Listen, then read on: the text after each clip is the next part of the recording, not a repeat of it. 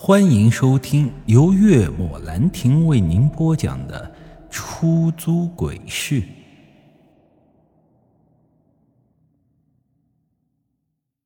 他满脸诡异的看着我发笑，让我一阵毛骨悚然。我不由得心中升起了一丝绝望。就算我再换个方向，结果依旧不会有任何的改变。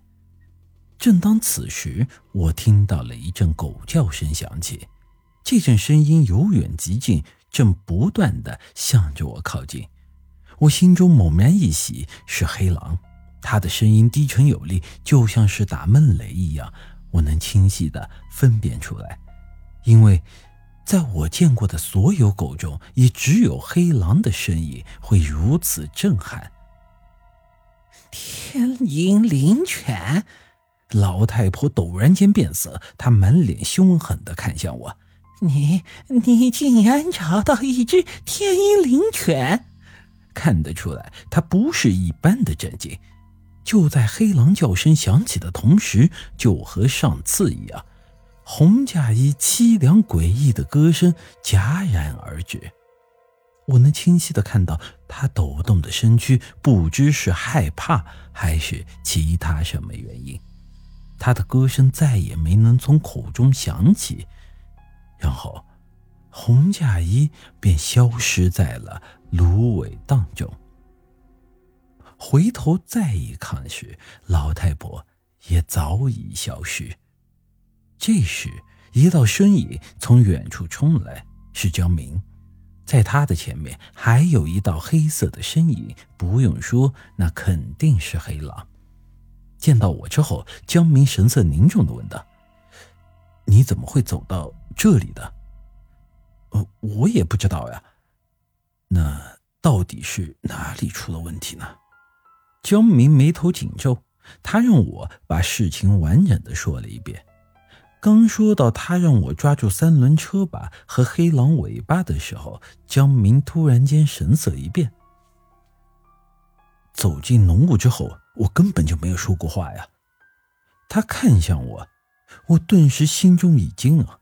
如果江明说的是真的，那我岂不是在那个时候就中招了？可我一直没出声，怎么就会无缘无故的中招呢？你听说过鬼话连篇吗？江明看向我问道。我一脸疑惑，表示不知道这是什么意思。这人有人话，鬼有鬼话，但鬼话一般人是听不到的。听江明说，这里的芦苇之所以会长得这么茂盛，是因为这里以前是一片乱葬岗，不管是夭折的婴儿，还是意外死亡的成年人，亦或是寿终正寝的老人，都是葬在这里的。据说啊。这是柳河镇的风俗，被当地人称之为返璞归真。越是简单的葬法，越容易使死去的人灵魂升华，来世啊投个好胎。可是没人知道的是，这里是一片绝阴之地，把人葬在这里，非但不能投胎，反而会激发亡灵的更大怨气。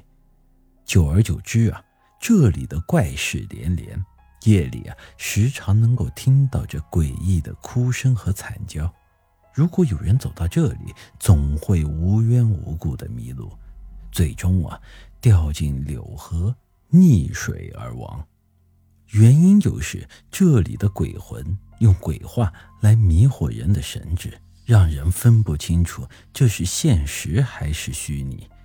之所以让黑狼开路，也正是因为这个原因。如果是寻常的死者，江明有把握能够带出去。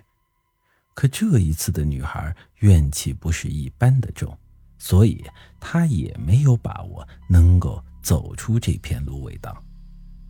为什么他一直沉在水里漂不起来？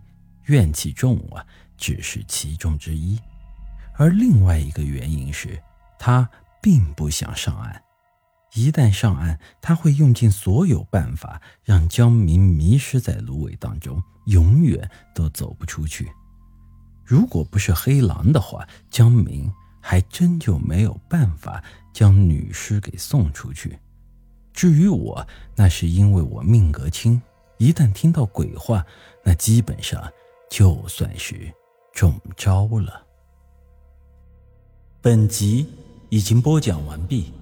欢迎您的继续收听。